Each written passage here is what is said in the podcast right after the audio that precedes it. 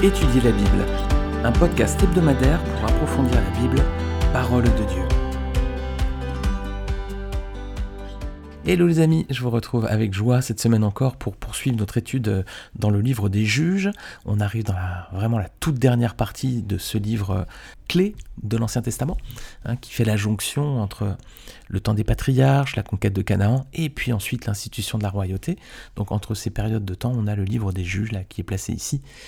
Et on arrive tout à la fin avec les trois derniers chapitres, alors qui témoignent hein, de la déchéance morale et spirituelle d'Israël, qui trouve donc ce, déchéance trouve son paroxysme dans la perversité notamment de sa sexualité.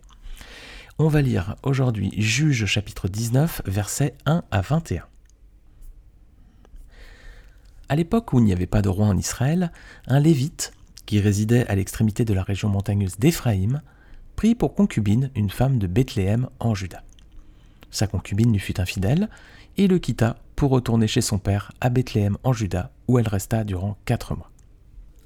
Son mari se leva et alla la trouver pour parler à son cœur, et la ramener. Il avait avec lui son serviteur et deux ânes. Elle le fit entrer chez son père. Quand le père de la jeune femme le vit, il l'accueillit avec joie. Son beau-père, le père de la jeune femme, le retint trois jours chez lui. Ils mangèrent et burent, et ils passèrent la nuit là. Le quatrième jour, ils se levèrent de bon matin, le levite se préparait à partir, mais le père de la jeune femme dit à son gendre Mange un morceau de pain pour prendre des forces, vous partirez ensuite. Ils s'assirent donc et ils mangèrent et burent tous deux ensemble. Puis le père de la jeune femme dit au mari Décide-toi donc à passer la nuit ici et que ton cœur se réjouisse. Le mari se préparait à partir, mais sur l'insistance de son beau-père, il passa encore la nuit là. Le cinquième jour, il se leva de bon matin pour partir. Alors le père de la jeune femme dit Prends donc des forces et restez jusqu'au soir et ils mangèrent tous les deux. Le mari se préparait à partir avec sa concubine et son serviteur, mais son beau-père, le père de la jeune femme, lui dit Voici que le jour baisse, il se fait tard. Passez donc la nuit ici, c'est déjà le soir. Passe la nuit ici et que ton cœur se réjouisse. Demain, vous vous lèverez de bon matin pour vous mettre en route et tu retourneras dans ta tente. Le mari ne voulut pas passer la nuit là. Il se leva donc et partit. Il arriva jusque devant Jébus, c'est-à-dire Jérusalem, avec les deux ânes munis de leur selle et avec sa concubine. Le jour avait beaucoup baissé lorsqu'ils furent près de Jébus. Le serviteur dit alors à son maître Allons, dirigeons-nous vers cette ville des Jébusiens pour y passer la nuit. Son maître lui répondit Nous n'entrerons pas dans une ville d'étrangers où il n'y a pas d'Israélites. Nous irons jusqu'à Gibéa. Il dit encore à son serviteur Allons, approchons-nous de Gibéa ou Rama et passons la nuit dans l'une de ces localités. Ils continuèrent à marcher, et le soleil se couchait quand ils furent près de Gibéa, ville de la tribu de Benjamin. Ils prirent cette direction pour aller passer la nuit à Gibéa. Le Lévite entra et s'arrêta sur la place de la ville. Il n'y eut personne qui l'accueille chez lui pour la nuit. Toutefois, un vieil homme revint le soir de son travail au champ. Cet homme était originaire de la région montagneuse d'Éphraïm et s'était installé à Gibéa, alors que les habitants de l'endroit étaient benjaminites. Levant les yeux, le vieil homme vit le voyageur sur la place de la ville et lui dit Où vas-tu et d'où viens-tu? Le Lévite lui répondit Nous allons de Bethléem en Juda jusqu'à l'extrémité de la région montagneuse d'Éphraïm, d'où je viens. J'étais allé à Bethléem en Juda, et je me rends à la maison de l'Éternel, mais il n'y a personne qui m'accueille chez lui. Nous avons cependant de la paille et du fourrage pour nos ânes. Nous avons aussi du pain et du vin pour moi, pour ta servante et pour le garçon qui accompagne tes serviteurs. Nous ne manquons de rien. Le vieil homme dit Que la paix soit avec toi. Je me charge de tous tes besoins, tu ne passeras pas la nuit sur la place. Il les fit entrer dans sa maison et donna du fourrage aux ânes. Les voyageurs se lavèrent les pieds, puis ils mangèrent et burent. Alors donc le récit de l'histoire des juges s'arrête avec celle de Samson. Hein. Les personnages qu'on voit à présent et qu'on va voir dans la suite du livre ne bah, sont, sont, pas des, libérateurs du peuple en fait. Hein. Les derniers chapitres du livre des juges sont là en fait pour montrer la déchéance spirituelle et morale d'Israël à cette époque. Hein. Donc ici, verset premier, on voit le contexte où se situe ce texte. Donc c'était à l'époque où il n'y avait pas de roi en Israël. Et ce refrain qui revient à plusieurs reprises donc est synonyme de désordre. Alors, verset 1 à 3, le texte raconte l'histoire d'un homme. Qu'est-ce qu'on sait de lui? Bah, C'est un lévite. Hein, c'est un lévite. Il habite Éphraïm et il se rend à Bethléem avec son serviteur pour retrouver sa concubine. Alors, rappelez-vous, au chapitre précédent, on avait vu un autre personnage qui s'appelait Jonathan. C'était le personnage principal hein, des chapitres 17 et 18 des juges. Est-ce que vous voyez un parallèle, des points communs entre ces deux personnes? Bah, Jonathan, lui, c'était un lévite. Il habitait Bethléem et il se rendait à Éphraïm. Alors qu'au chapitre 19, c'est un lévite qui habite à Éphraïm et qui se rend à Bethléem. Donc il fait le, chemin opposé, en fait, le chemin inverse. Hein. Alors c'est très certainement deux personnages différents. Hein. Dans le cas contraire, je pense que la Bible aurait mentionné qu'il s'agissait du même individu. Son nom n'est pas repris, il n'y a pas de, lien, de passerelle qui est fait entre les deux histoires. Mais c'est amusant de voir que dans les deux cas, les Télévites, il y en a un qui habite à Ephraim qui va à Bethléem et l'autre qui est de Bethléem et qui va à Ephraim. Alors, verset 2, donc cet homme avait une concubine et qu'est-ce qu'on sait d'elle? Bah donc elle était de Bethléem, hein. elle lui a été infidèle et elle est retournée vivre chez son père. Alors on voit ici dans cette partie du texte un premier cas de débauche sexuelle, hein, l'adultère. Alors l'adultère c'est fermement condamné dans la Bible. Tromper quelqu'un c'est trahir sa confiance. Hein, euh, quelqu'un qui est dans une relation intime avec quelqu'un d'autre, qui partage une partie de sa vie, et qui est trahi, trompé par euh, son conjoint ou sa conjointe. Dans le cadre d'un mariage notamment, c'est briser une promesse aussi qui a été faite. Hein. Et si le mariage a lieu à l'église, c'est une promesse en plus qui a été faite devant Dieu. Hein. Alors pour toutes ces raisons, l'Éternel, le Seigneur, déteste l'adultère. D'ailleurs, c'est l'un des dix commandements. Exode 20, verset 14. C'est très clair, très explicite, il n'y a pas besoin de tourner en rond. Tu ne commettras pas d'adultère. Voilà ce que dit le Seigneur. Il y a de nombreux textes aussi qui, reprennent, hein, qui condamnent euh, l'adultère. On peut lire notamment Lévitique 20, 10 ou Deutéronome 22, 22 qui nous dit Si l'on trouve un homme couché avec une femme mariée, ils mourront tous deux, l'homme qui accouche avec la femme et la femme aussi. Tu ôteras ainsi le mal du milieu d'Israël. Alors à de nombreuses reprises, le Seigneur va reprocher à Israël d'avoir été adultère et infidèle en se tournant vers de faux dieux. Hein. C'est notamment le cas dans le livre de Jérémie. il y a beaucoup de passages, mais je vais prendre Jérémie chapitre 3, versets 6 à 13. Voici le reproche que l'Éternel fait à son peuple. Donc on lit qu'à l'époque du roi Josias, l'Éternel m'a dit As-tu vu ce qu'a fait l'infidèle Israël? Elle est allée sur toute montagne élevée et sous tout arbre vert, et là, elle s'est prostituée. Je me disais, après avoir fait tout cela, elle reviendra à moi. Mais elle n'est pas revenue. Et sa sœur, Judas, la traîtresse, en a été témoin. Alors même que j'ai renvoyé l'infidèle Israël à cause de tous ses adultères, que je lui ai donné sa lettre de divorce, j'ai constaté que sa sœur, Judas la traîtresse, n'en a éprouvé aucune peur et qu'elle est allée se prostituer de la même manière. Le résultat, c'est qu'Israël a souillé le pays par la légèreté de sa prostitution. Elle a commis l'adultère avec la pierre et le bois. Malgré tout cela, ce n'est pas de tout son cœur que sa sœur Judas la traîtresse est revenue vers moi, mais avec hypocrisie, déclare l'Éternel. L'Éternel m'a dit L'infidèle Israël paraît innocente en comparaison de Judas la traîtresse. Va crier ces paroles vers le nord, va dire Reviens, infidèle Israël, déclare l'Éternel. Je ne jetterai pas un regard sévère sur vous, car moi je suis fidèle, déclare l'Éternel. Je ne garde pas ma colère pour toujours. Reconnais seulement ta faute. Oui, tu t'es révolté contre l'Éternel ton Dieu, tu t'es démené de tous côtés vers les dieux étrangers, sous tout arbre vert, et tu n'as pas écouté ma voix, déclare l'Éternel. Alors ici on a un constat assez sévère avec des reproches. Hein. Oui, Israël, Juda, les deux royaumes se sont prostitués, ils ont été vers d'autres dieux, ils ont délaissé l'Éternel. Alors l'Éternel leur fait des reproches, mais en même temps, il dit qu'il a compassion et qu'il est prêt à pardonner si le peuple revient vers lui de tout son cœur. Alors, verset 3, on revient dans Juge 19, hein, regardez, son mari se rend dans cette ville, justement à Bethléem, pour parler au cœur de sa concubine et la ramener. On a un peu cet état d'esprit hein, de vouloir se réconcilier avec l'autre personne. Mais malheureusement, on va voir par la suite que cet homme est bien loin, même très très loin, d'avoir un caractère à l'image du Seigneur. On va y venir ensuite. Alors, verset 3 à 10, là, on a tout un, détail. On voit que le beau-père euh, est heureux, hein, visiblement, de voir cet homme. Et ils veulent d'ailleurs le retenir chez lui pendant cinq jours. Hein, et son sens de l'hospitalité, est quand même assez oppressant. Hein, il ne le laisse plus partir, finalement. Mais le Lévite décide malgré tout de s'en aller. Alors, verset 10 à 11, ils partent et ils vont arriver à la tombée de la nuit devant une ville qui s'appelle Jébus. Alors, Jébus, c'est l'ancien nom de Jérusalem. Hein. les habitants de Jébus à l'époque s'appelaient les Jébusiens. Voilà. Alors le serviteur se propose bah, d'y entrer pour y passer la nuit, hein, vu qu'ils sont devant cette grande ville. Alors pour vous situer un petit peu, Jérusalem est environ à 10 km au nord de Bethléem. Et un homme marche à peu près une vitesse de 5 km/h quand ils marchent tranquillement. En plus, ils avaient deux ânes, alors les ânes, ça ne va pas très vite. Donc 5 km/h, c'est déjà une bonne moyenne. Donc il fallait à peu près deux heures pour arriver de Bethléem devant Jérusalem. Alors le serviteur fait cette proposition, mais versets 12 et 13, que décide le Lévite? Bah il dit de se rendre plutôt à Gibéa ou à Rama, parce qu'il n'y a pas de juifs à Jérusalem. Et oui les amis, à cette époque, les juifs n'avaient pas encore réussi à prendre possession de cette ville. On va regarder un verset dans Juge, chapitre 1er, verset 21, qui nous dit Les Benjaminites ne chassèrent pas les Jébusiens qui habitaient à Jérusalem, et ceux-ci ont habité jusqu'à aujourd'hui dans Jérusalem avec les Benjaminites. Voilà, c'est bien plus tard en fait que c'est David, le grand roi d'Israël, hein, qui va s'emparer de la ville et qui va en faire la capitale de son royaume.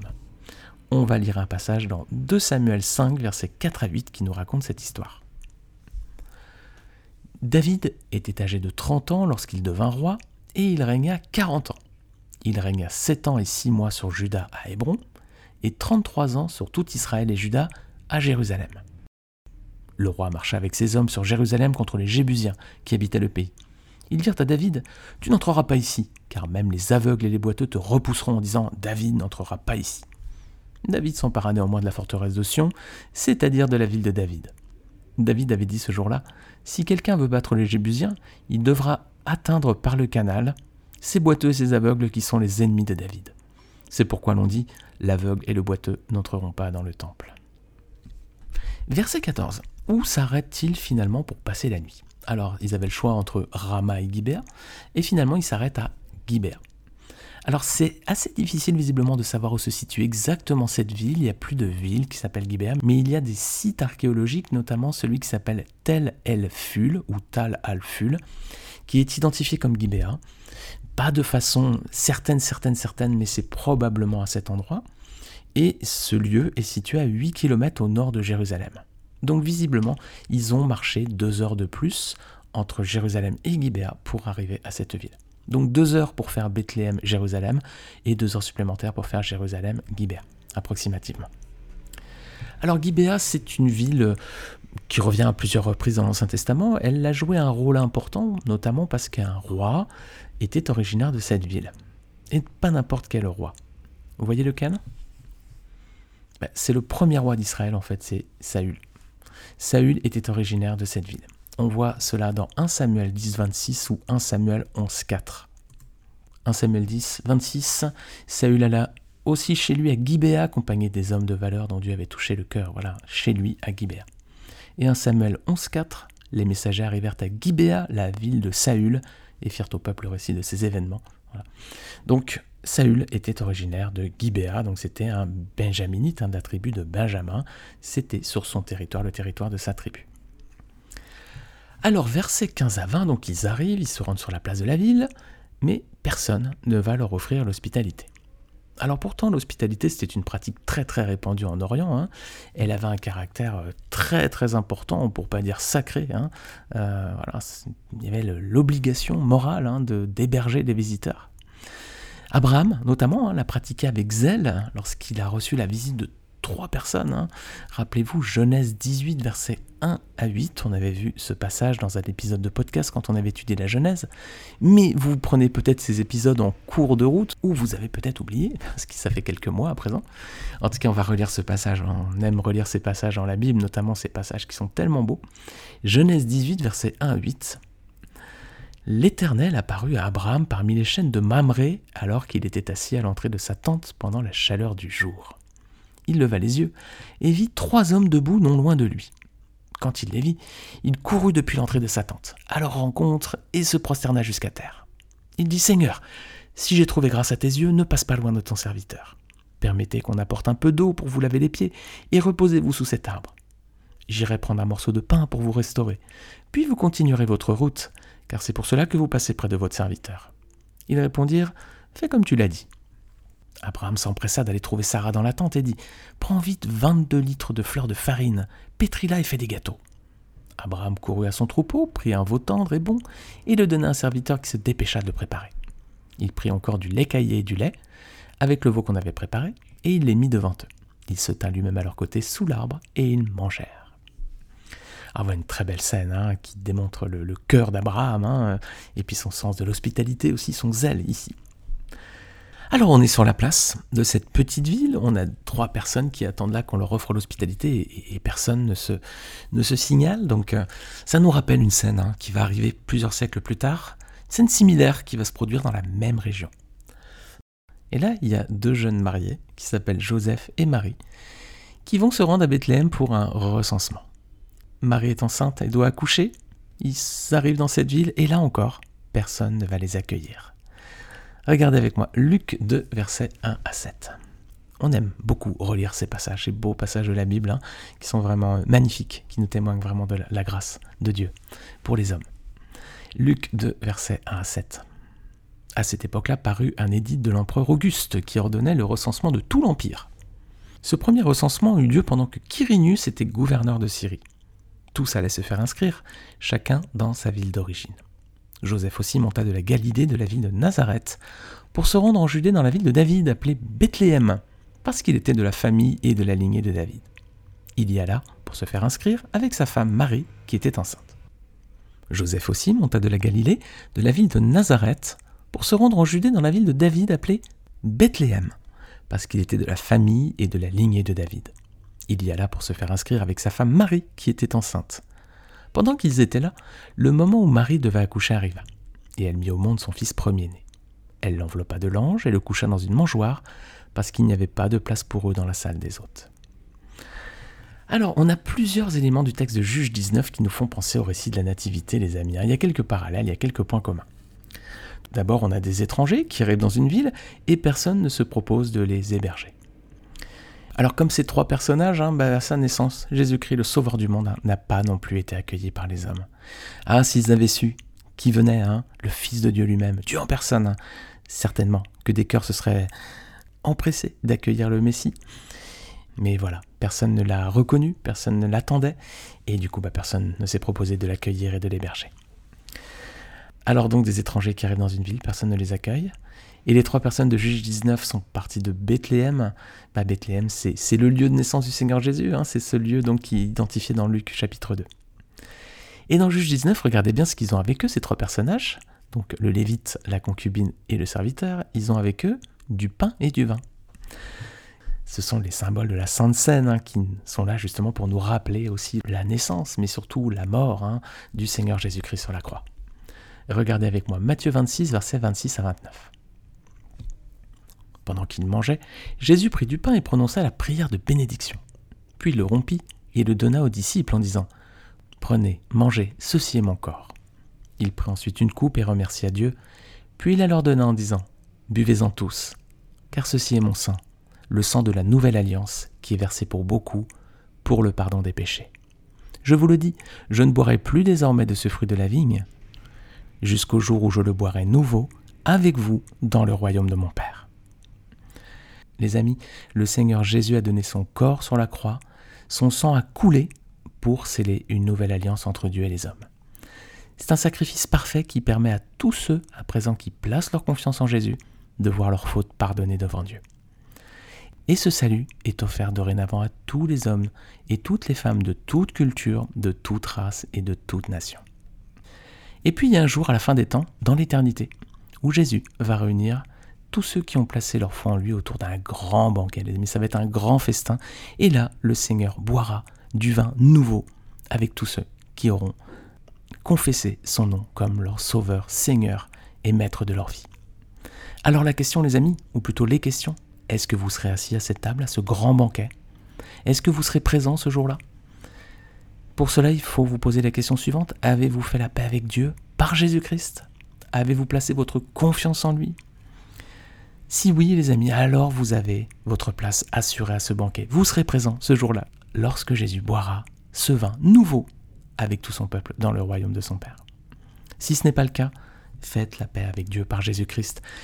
Abandonnez votre vie entre les mains du Seigneur, confessez-lui vos fautes et vos péchés. Vous savez, je, ne vous blâme pas, je suis le premier des pécheurs. Hein. Mais voilà, il faut faire ce pas de demander pardon à Dieu pour nos fautes, et ça passe par le sacrifice de Jésus sur la croix, parce que c'est le moyen que Dieu a choisi pour que nous soyons pardonnés. Alors, ne rejetez pas l'appel du Seigneur, venez à lui et faites la paix avec Dieu par Jésus-Christ. Alors on arrive à la fin de cette première partie de Juge 19, donc verset 21. Il y a un vieil homme qui est originaire d'Éphraïm, hein, comme le Lévite.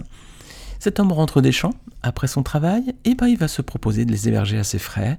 Alors voilà, ils vont chez lui, la soirée débute d'une très belle façon. Cet homme les fait entrer dans sa maison, donne du fourrage à leurs ânes. Les voyageurs se lavent les pieds, ils mangent, ils boivent, ils se réjouissent. Et à cet instant, ils ne s'imaginent pas que la soirée va tourner au drame avec un déchaînement de violence rarement égalé dans toute la Bible, les amis. C'est ce qu'on verra la semaine prochaine. Je vous remercie encore d'avoir écouté ce podcast jusqu'au bout. Je vous remercie encore pour votre fidélité, hein, si vous êtes un auditeur euh, régulier de cette émission. Si vous découvrez le podcast Étudier la Bible, bah, bienvenue, je suis ravi de faire votre connaissance. Bienvenue dans l'écoute de ce podcast. Donc vous pouvez retrouver tous les épisodes hein, depuis euh, le début. Hein. ils sont listés tout en bas sur votre player ou sur le site euh, web étudierlabible.fr. On a déjà étudié plusieurs livres dans leur intégralité. On a commencé par la Genèse, on a poursuivi par le livre de Josué, et maintenant on est dans le livre des juges. Alors si vous aimez la Bible, si vous aimez euh, lire la parole de Dieu, ou si vous êtes curieux, vous avez envie d'en savoir plus sur, sur la Bible, eh bien je vous invite à, écouter tous ces épisodes. Les amis, je vous dis à la semaine prochaine pour la suite du chapitre 19, et là on va rentrer vraiment dans des passages très très sombres, vous allez voir. Mais comme je vous ai prévenu, bien sûr, on ne les contourne pas. Bonne semaine à tous, sous le regard, la protection et la bénédiction du Seigneur.